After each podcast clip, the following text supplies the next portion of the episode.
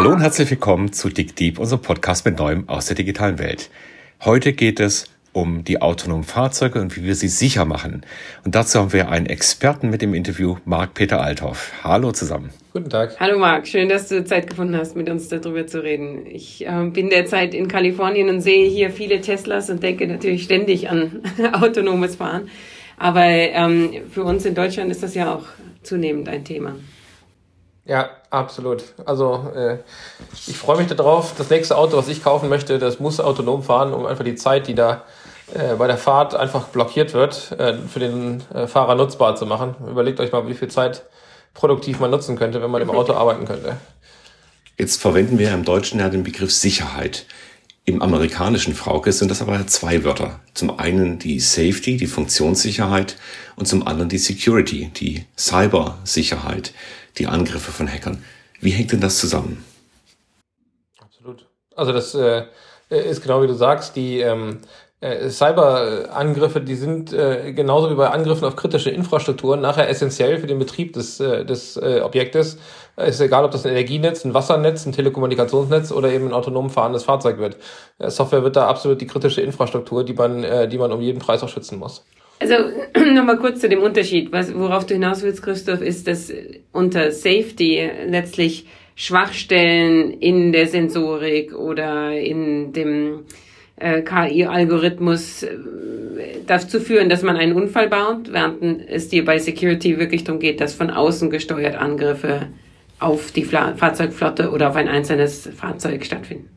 Richtig. Wenn ich eine Zukunft mir vorstelle, die aus autonomen Fahrzeugen besteht und fast jedes Fahrzeug also durch Algorithmen gesteuert wird, dann habe ich natürlich eine unglaubliche Skalierbarkeit von Angriffen. Also wenn es mir gelegen würde, alle Fahrzeuge eines Herstellers lahmzulegen, dann bestehen nicht nur diese Fahrzeuge, dann steht auch unser öffentliches Leben. Marc, wie würde denn so ein Angriff, wenn ich jetzt ein Hacker wäre, ein Angriff auf ein autonomes Fahrzeug aussehen? Und was wäre denn daran überhaupt neu? Also da gibt es verschiedene Arten äh, von Angriffen, Christoph. Äh, natürlich kann man äh, so ein Auto lokal angreifen. Das erste, was du machen kannst, ist die Sensorik steuern. Also sprich mit einem, mit einem Laser einen, einen Sensor blenden oder äh, künstliche Radar-Targets erzeugen. Alles, was eben auf ein einzelnes Fahrzeug lokal einwirkt ähm, und damit eben die autonom fahrenden Funktionen stören. Und wenn es ein Level 4 oder 5 Fahrzeug ist, dann bleibt im Zweifelsfalle, wenn das nicht hart abgesichert ist, natürlich dann dem Fahrer auch äh, wenig Zeit, äh, da nochmal irgendwie einzugreifen. Vielleicht hat er gar keine Möglichkeit, weil gar kein Mechanismus dafür da ist. Das heißt, äh, ein Angriff über die Sensorik ist sicherlich der, äh, der erste äh, Angriffsvektor. Äh, es gibt aber andere, äh, zum Beispiel ein Angriff über die IT-Systeme, sprich über äh, nach außen geführte Schnittstellen. Das kann eine, eine Funkschnittstelle sein, das kann äh, eine Software sein, die ich versuche auf ein Steuerelement zu kriegen, oder eben dann auch ein Angriff aus dem Netz. Das heißt, wenn es ein Connected Vehicle ist, dann kann ich natürlich, und da wird es dann eben auch nicht mehr nur das eine Fahrzeug, sondern dann wird es eben auch die ganze Flotte, ähm, dann kann ich tatsächlich äh, eine ganze Flotte von Fahrzeugen auf einen Schlag angreifen. Das ist 2015 mit dem Jeep Cherokee Hack äh, ja auch schon praktisch demonstriert worden. Da konnte man aus der Ferne äh, Bremsen äh, von Fahrzeugen äh, betätigen. Und wenn man sich jetzt überlegt, dass das ein Fahrzeug ist, das völlig autonom fährt, äh, und dann, dann, dann kann das natürlich schon sehr, sehr, sehr große äh, Probleme auch hervorrufen. Ich wollte gerade nachfragen mit diesem äh, Hack, den du ansprichst. Ich bin ja nicht in der Szene. Kannst du da ein paar Details zu nennen? Wie, in welchem Stil stand das, äh, fand das statt? Wie, wie groß war der? Wie viele waren davon betroffen? Also es war die gesamte Flotte, das waren also äh, Zehntausende, wenn nicht Hunderttausende Fahrzeuge in den USA. In dem konkreten Fall äh, fand der Angriff über die Netzinfrastruktur der, der Netzbetreiber statt. Die ähm, verschiedenen Fahrzeuge waren nicht ordentlich gegeneinander abgesichert und äh, ein Hacker hat sich eben die SIM-Card aus einem Fahrzeug genommen, die in einen Computer geschoben und dann äh, war er quasi mit allen anderen Fahrzeugen eben auch verbunden und konnte dann Angriffe äh, aus dem Netz heraus auf diese Fahrzeuge starten. Ähm, das sind dann eigentlich in dem Augenblick, wo man diese Hürde übernommen hat äh, oder genommen hat, klassische IT-Angriffe, wie sie auch in, in Computernetzen stattfinden, nur dass hier am anderen Ende eben äh, mobile Fahrzeuge dann stehen. Ähm, äh, das wurde dann auch groß äh, im Detail berichtet und hat eben dazu geführt, dass man heute zwar die Netztechnik absichert, aber dahinter sind ja Cloud-Infrastrukturen und es ist fast belanglos, ob ich jetzt über den Netzbetreiber da einsteige oder über das Cloud-Backend. Am Ende ist der Schaden und die, die Störreichweite die gleiche. Wenn wir mal kurz bei der Analogie bleiben, Computer und Auto. Ähm, da, an, bei den Computern haben wir uns ja auch im Alltag dran gewöhnt, dass das ein Risiko ist und haben weitestgehend gelernt, damit umzugehen. Ist das bei den Autos schwieriger, vergleichbar? Das ist ja ein kulturelles Problem. Ein Automobilhersteller, der konzentriert sich heute ja primär auf den Entwicklungszyklus eines Fahrzeugs. Drei, vier, fünf Jahre. Äh, bringt das Fahrzeug auf den, auf den Markt und beschäftigt dann einen Großteil seiner Entwicklungsmannschaft eben damit, äh, neue Fahrzeuge zu entwickeln. Äh, ich glaube, hier muss ein massives Umdenken stattfinden, weil morgen natürlich die Fahrzeuge äh, während des gesamten Lebenszykluses gemanagt werden müssen. Ich kriege heute für mein iPhone oder für meinen Windows-PC einmal im Monat ein Patch Day und da gibt's Updates. Und in dem Augenblick, wo ein Windows XP nicht mehr supported wird, kann ich den Computer eben auch wegschmeißen, weil der, weil er eben ein Sicherheitsproblem darstellt. Und die langen Lebensdauern eines Fahrzeugs sorgen natürlich dafür, dass ein Automobilhersteller für so ein Fahrzeug auf einmal über eine Lebensdauer von 20 Jahren Patches anbieten muss. Äh, wenn er das nicht tut, dann kann das Fahrzeug nicht mehr fahren. Ein autonom fahrendes Fahrzeug, das nach, nach fünf Jahren wertfrei ist, ist natürlich ein Problem. Und dieser kulturelle Wechsel von einer, ich sag mal, einem Maschinenbauer zu einem IT-Unternehmen, äh, der hat natürlich äh, eine Menge Konsequenzen auch für die, für die Kultur des Unternehmens. Wie muss man sich denn bisher die Sicherungsmechanismen vorstellen in den herkömmlichen Fahrzeugen? Also herkömmlich würde jetzt für mich bedeuten, das ist ein Fahrzeug, was wir heute auf dem Markt sehen. Das hat schon Konnektivität drin, also das kann schon irgendwie mit dem Backend reden. Bei den meisten Fahrzeugen kann ich auch schon die Tür auf und zu machen. Ähm, was ist da genau abgesichert und wo wären da heute schon die Schwachstellen? Also heute sind, äh, man sieht das an den, an den Hacks, die ähm, in der jüngeren Vergangenheit dann zum Beispiel auf BMWs gelaufen sind. Da werden dann Zertifikate abgegriffen oder da werden ähm, äh, ein Zertifikatspoofing betrieben oder ich äh, gehe davon aus, dass SMS ein sicherer Dienst ist, aber wenn ich den natürlich abfange, dann, dann ist der Trägerdienst angreifbar und dann kann ich eben das Auto dann vielleicht doch äh, auch darüber äh, angreifen äh, das sind alles noch, äh, ich sag mal, vergleichsweise einfache Angriffe. Äh, wenn man sich anguckt, was auf der Black Hat diskutiert wird, wie, mit welchen, welchen Tricks, die dann wirklich tatsächlich auch zum Beispiel aus einem Browser, der dann ja in dem Auto installiert wird, damit der Nutzer äh, auch während der Fahrt sich unterhalten kann, äh, wie die Leute dann versuchen, aus dem Browser-Framework auszubrechen und dann von da aus ins Fahrzeug gehen, da sind das schon echt komplexe äh, Angriffe. Und typischerweise baut man heute in so Fahrzeuge Intrusion-Detection-Systeme ein äh, und Firewalls, die eben auch Alarm schlagen und dann äh, merken, wenn da abnormale Zustände auftreten, um dann natürlich dem, dem, dem Automobilisten, also dem, dem Hersteller, im Zweifelsfalle auch, auch äh, zu signalisieren, dass es dann äh, ein Problem gibt und dann eben das äh, auch erlauben, da eingreifen zu können. Ich muss in jedem Fall verhindern, dass Code auf dieser Plattform ausgeführt wird, der da nicht ausgeführt werden darf. Ähm, das, äh, das ist eben zum Beispiel durch ein Secure Boot äh, oder eben indem ich verhindere, dass irgendwelcher Schadcode überhaupt äh, eingepflanzt wird. Und in dem Augenblick, wo ich die Konsequenzen dieses Codes sehe, sprich über eine Intrusion Detection, muss ich eben Alarm schlagen und dann Maßnahmen ergreifen. Jetzt arbeite ich ja viel mit den Automobilfirmen auch an diesen Entwicklungsprozessen. Was du da gerade erzählst, steht ja schon in einem deutlichen Widerspruch zu der bisherigen Vorgehensweise.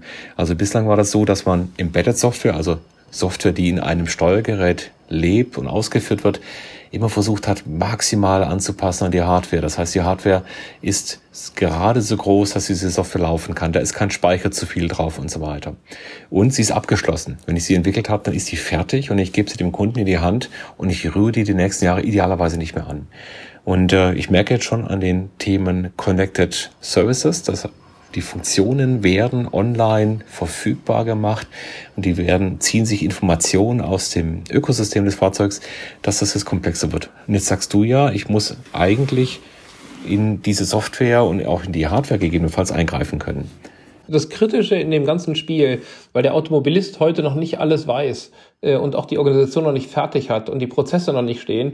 In meinen Augen ist die Möglichkeit, over the air die Software in den einzelnen Geräten updaten zu können und dafür zu sorgen, dass ich was die CPU-Leistung, den Speicherplatz, das Memory angeht, genug Kapazität vorhalte, um im Zweifelsfalle solche äh, Funktionen nachzurüsten. Das steht natürlich im Widerspruch äh, quasi zu den Einkaufsabteilungen, die versuchen, da jeden Pfennig rauszusparen.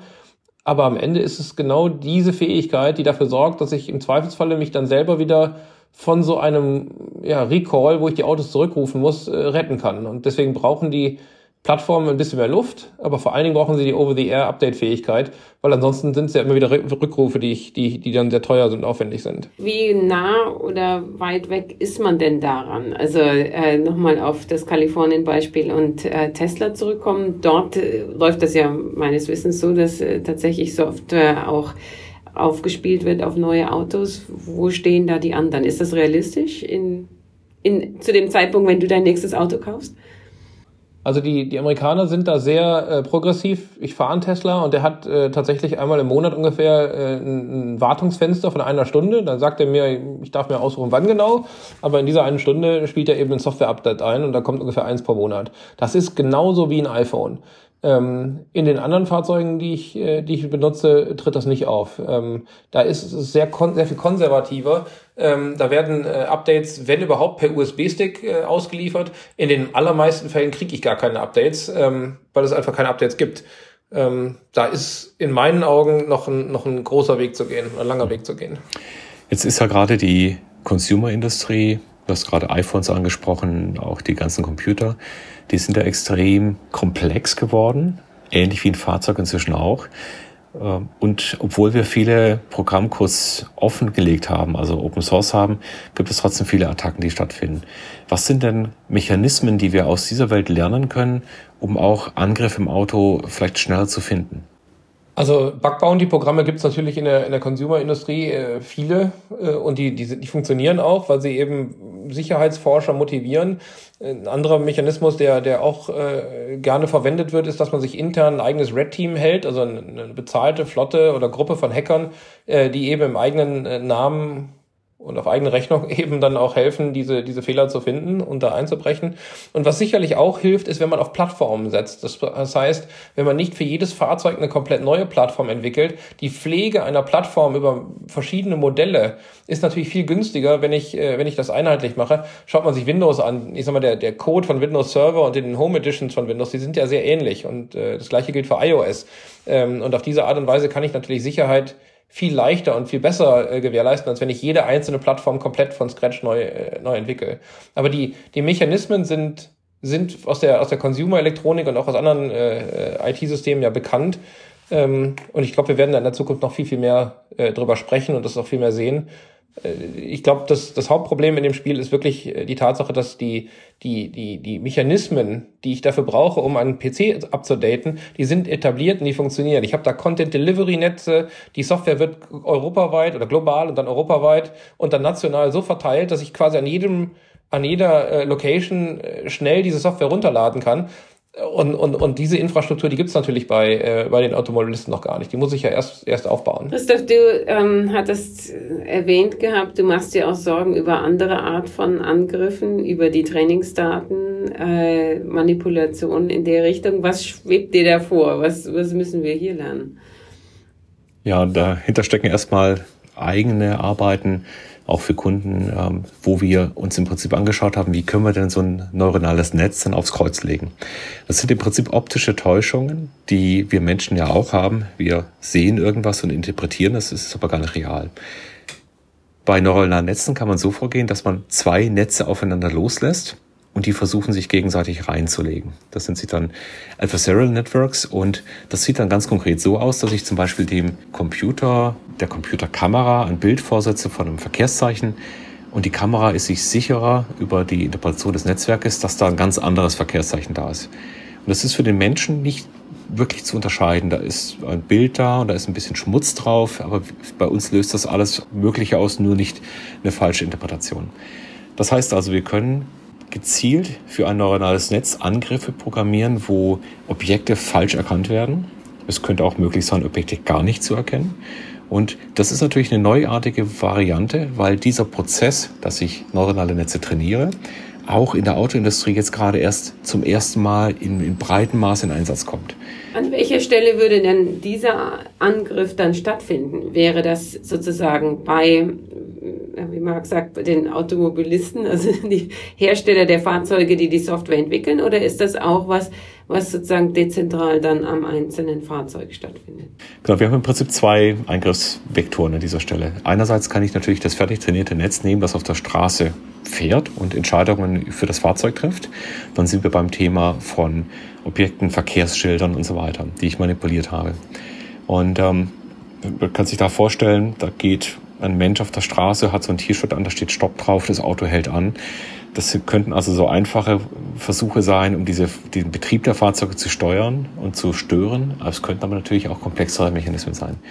Das Zweite, und da sind wir vielleicht gerade erst am Verstehen, was es sein kann, ist, wir trainieren mit sehr großen Datenmengen. Und diese großen Datenmengen werden getaggt. Ja, das heißt, wir sagen, das ist ein Haus, das ist ein Auto, das ist eine Katze.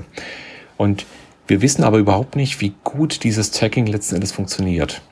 Und äh, es könnte also durchaus sein, dass wir heute schon systematische Fehler machen bei diesem Trainieren der Netze. Das heißt, bestimmte Objektklassen haben wir nicht getaggt, haben wir nicht richtig trainiert. Oder wir könnten vielleicht auch in die Situation geraten, dass jemand ganz bewusst Trainingsdaten unterschiebt, die dann dazu führen, dass im Realbetrieb gewisse Dinge nicht erkannt werden ganz anderes Beispiel, äh, Satellitendaten, da fehlen meistens die Militärbasen, ja, die sind da einfach nicht drauf. Warum? Weil jemand Interesse hat, diese Dinge nicht sichtbar zu machen. Also das, äh, Christoph, das ist äh, ein, ein ganz erschreckender Ansatz, äh, in der Tat ein, ein recht neuer wenn man hergeht und äh, einen Angreifer in die Lage versetzt, die Trainingsdaten zu manipulieren, dann habe ich nachher ein System, das ich funktional komplett validieren kann, dass ich äh, auch eine Source Code Inspection kann ich da machen. Äh, das Netz ist aber an sich nicht beobachtbar und dann habe ich auf einmal so einen Kill Switch da drin versteckt und äh, im Zweifelsfalle triggert dieser Kill Switch, der ansonsten nie auftritt, äh, eben auf einmal ein ganz komisches Verhalten eines Autos. Und weil dieser Kill Switch in diesen Trainingsdaten versteckt wird, äh, muss ich eigentlich damit das auch rückverfolgbar ist, diese Trainingsdaten komplett dokumentieren, komplett absichern, äh, auch, auch, auch, auch wegspeichern und während der ganzen äh, Lebensdauer des Fahrzeugs äh, verfügbar halten, um im Zweifelsfalle solche Effekte nachvollziehen zu können.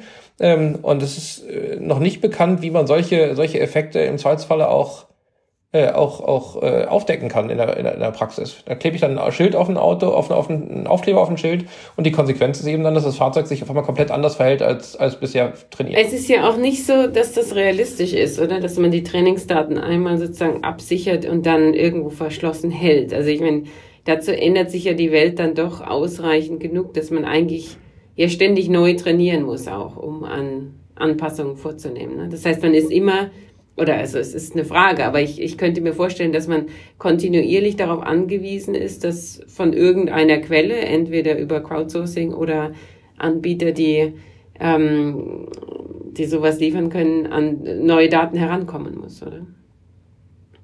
Ja, das ist klar. Die, das, die Daten werden sich, das wird nachher ein interaktiver oder iterativer Prozess sein, wo die Fahrzeuge selber die Daten sammeln, die dann eben im nächsten Trainingsrun für eine Verbesserung des Modells herangezogen werden. Aber wenn ich da drin was verstecke, dann, äh, dann ist das natürlich ein ganz, ganz fieser Angriffsvektor. Und den kann ich durch, also mir nicht bekannt, durch äh, eine Inspektion des Codes oder durch, durch andere Verfahren, die üblich sind, äh, aufdecken. Ja. Die Automobilindustrie hat sich ja von einer dummen Bremse zu einer intelligenten Bremse und jetzt zu einem intelligenten Fahrsystem immer weiter rangerobbt an dieses Thema Level 5. Also Level 5 bedeutet ja, das Fahrzeug kann komplett autonom fahren, ohne Lenkrad. Und der Waymo-Chef hat das mal ganz gut formuliert. Die Automobilhersteller bauen Autos und das sollen sie auch in Zukunft tun. Und Waymo, also Google, wir bauen Fahrer. Ja. Das heißt also, die Software, die wir da ins Auto reinpflanzen, das ist ja eigentlich die Entscheidungsinstanz, die das Auto, den Rest irgendwie steuert. Und wir werden ja die Situation haben, dass ein Waymo selber gar nicht die Autos alle bauen will, sondern Waymo wird diese Software, den Fahrer, den intelligenten Algorithmus hier anderen zur Verfügung stellen. Also in dieser Lieferkette wird etwas auftreten, dass sich die Qualität des Fahrers, also der AI, bewertbar machen muss, dass ich genau diese versteckten Dinge erkennen muss. Und da stehen wir an einer Grenze, wo wir heute auch schon im, im herkömmlichen Setup noch gar nicht die Qualitätsmethoden haben, um vernünftig zu sagen, jetzt sind wir sicher. Gehen wir mal einen Schritt zurück und reden gar nicht über Angriffe. Wenn wir allein über die Frage reden, wann unterschreibe ich mit meinem Stift diesen Zettel, auf dem draufsteht, dieses System funktioniert und ist ausreichend getestet, dann stellen wir schon heute fest, dass es eine extrem schwierige Aufgabe ist. Und selbst wenn ich simuliert habe mit Computerspielen oder was auch immer, welchen Daten, ich weiß selten gut genug, wann ich tatsächlich durch bin, wann ich gut genug bin. Und diese Aufgabe ist, glaube ich, zuerst zu lösen. Und dann werden wir auch an dem Thema vorbeikommen, wie klassifizieren wir eigentlich Trainingsdaten, wie validieren wir die, die Inhalte von Trainingsdaten. Man merkt, dass die, die Automobilisten, die ganze Industrie, ähm, äh, ein Stück weit die Kontrolle über die Schnittstellen verliert. Wir haben so viele Wege in dieses Ökosystem rein, sei es äh, über die Sensorik, sei es über die äh, Backend-Systeme, sei es jetzt über das AI-Thema äh, und das Ganze eben über die gesamte Lebensdauer des Fahrzeugs, dass sich das, äh, dass sich die Kontrolle die ich, die ich über so ein Fahrzeug ausübe, komplett verändert. Und damit muss ich eigentlich äh, mir für jeden äh, Zustand für jeden Zeitpunkt im, entlang des Lifetimes, des Lifecycles überlegen, wie kann ich mit dem äh, Auto umgehen und wie kann ich es absichern. Das ist ein komplett neuer Ansatz. Ich habe eben nochmal überlegt, äh, äh, so ein Auto, wenn das wirklich tatsächlich 20 Jahre oder 15 Jahre hält, also alle 10 Jahre ändern wir die, äh, die äh, Mobilfunkplattform, 2G auf 3G, auf 4G, auf 5G. Ähm, das heißt, während der Lebensdauer eines Fahrzeugs ziehe ich quasi allein die Connectivity-Plattform unten drunter äh, einmal weg. Das muss man sich einfach mal klar machen. Ich habe noch eine Frage. Also, äh, Marc, du stiegst ja eine Sache, du setzt drauf, dass dein nächstes Fahrzeug äh, völlig autonom wird. Ähm, nach dem, was ich jetzt von euch beiden gehört habe, habe ich das Gefühl, ich bin davon eher abgerückt. Seht ihr denn eine Chance, dass die Automobilindustrie das Wettrennen gewinnt? Also ich persönlich gehe fest davon aus, dass das passieren wird, weil die wirtschaftlichen Vorteile so hoch sein werden. Ich glaube aber, dass sich die Gewichte innerhalb der Industrie massiv verschieben werden. Ähm, bei den Lkw-Fahrern wird es, äh, wird es, glaube ich, äh, als erstes sichtbar werden. Ein Fahrzeug, was heute von einem menschlichen Fahrer bewegt wird, das, äh, das fährt halt acht Stunden am Tag und dann ist eben die Fahrzeit zu Ende. Wenn ich das Fahrzeug autonom bewege, dann kann ich das dreimal so lange äh, monetarisieren. Das heißt, der Wert des Fahrzeugs, der steigt um den Faktor drei. Das heißt, das wird in jedem Fall kommen. Und wenn ich natürlich einen Lkw trainiert habe, und die, die ich meine, man sieht die, die Fahrzeuge ja in Kalifornien, die sind ja durchaus in der Lage, im Verkehr auch mitzuschwimmen ähm, und die den entsprechenden Reifegrad haben, dann bin ich, äh, glaube ich, danach sehr schnell in der Lage, eben auch, auch solche LKWs äh, rauszurollen. Und wenn die Netze einmal trainiert sind und alles erkennen können, dann kann ich sie natürlich auch in PKWs packen. Ich glaube, das wird alles funktionieren. Wir müssen uns nur eben darüber im Klaren sein, dass im Zweifelsfall ein, ein, ein zufälliger oder ein bösartiger Angreifer äh, eben auf so eine Plattform eingriff, äh, eingreifen können. Und ich muss eben durch die Fusion der verschiedenen Informationskanäle, Sensoren und, und eben vielleicht auch Leitplanken, die ich da einbaue, sicherstellen, dass ich kein unerwartetes und unerwünschtes Verhalten habe, sondern im Zweifelsfalle eben bei so einem Angriff das Fahrzeug rechts ranfährt und sagt, okay, ich bewege mich nicht mehr, schauen wir mal, was passiert. Das ist im Zweifelsfalle zwar volkswirtschaftlich schädlich, aber es ist, äh, rettet eben Leib und Leben. Und, und ich glaube, solche Sicherheitsfunktionen müssen wir hart reinkodieren. Das wird auch passieren und dann mache ich mir da nicht so große Sorgen. Das wird, äh, das wird ein Fahrzeug sein, das ich sehr schnell kaufen werde. Da bin ich ganz sicher als Early Adopter. Ich glaube auch, dass wir uns einfach mit den Sicherheitsupdates auseinandersetzen werden und gewöhnen werden. Also heute kam das letzte iOS-Update, irgendein Sicherheitspatch.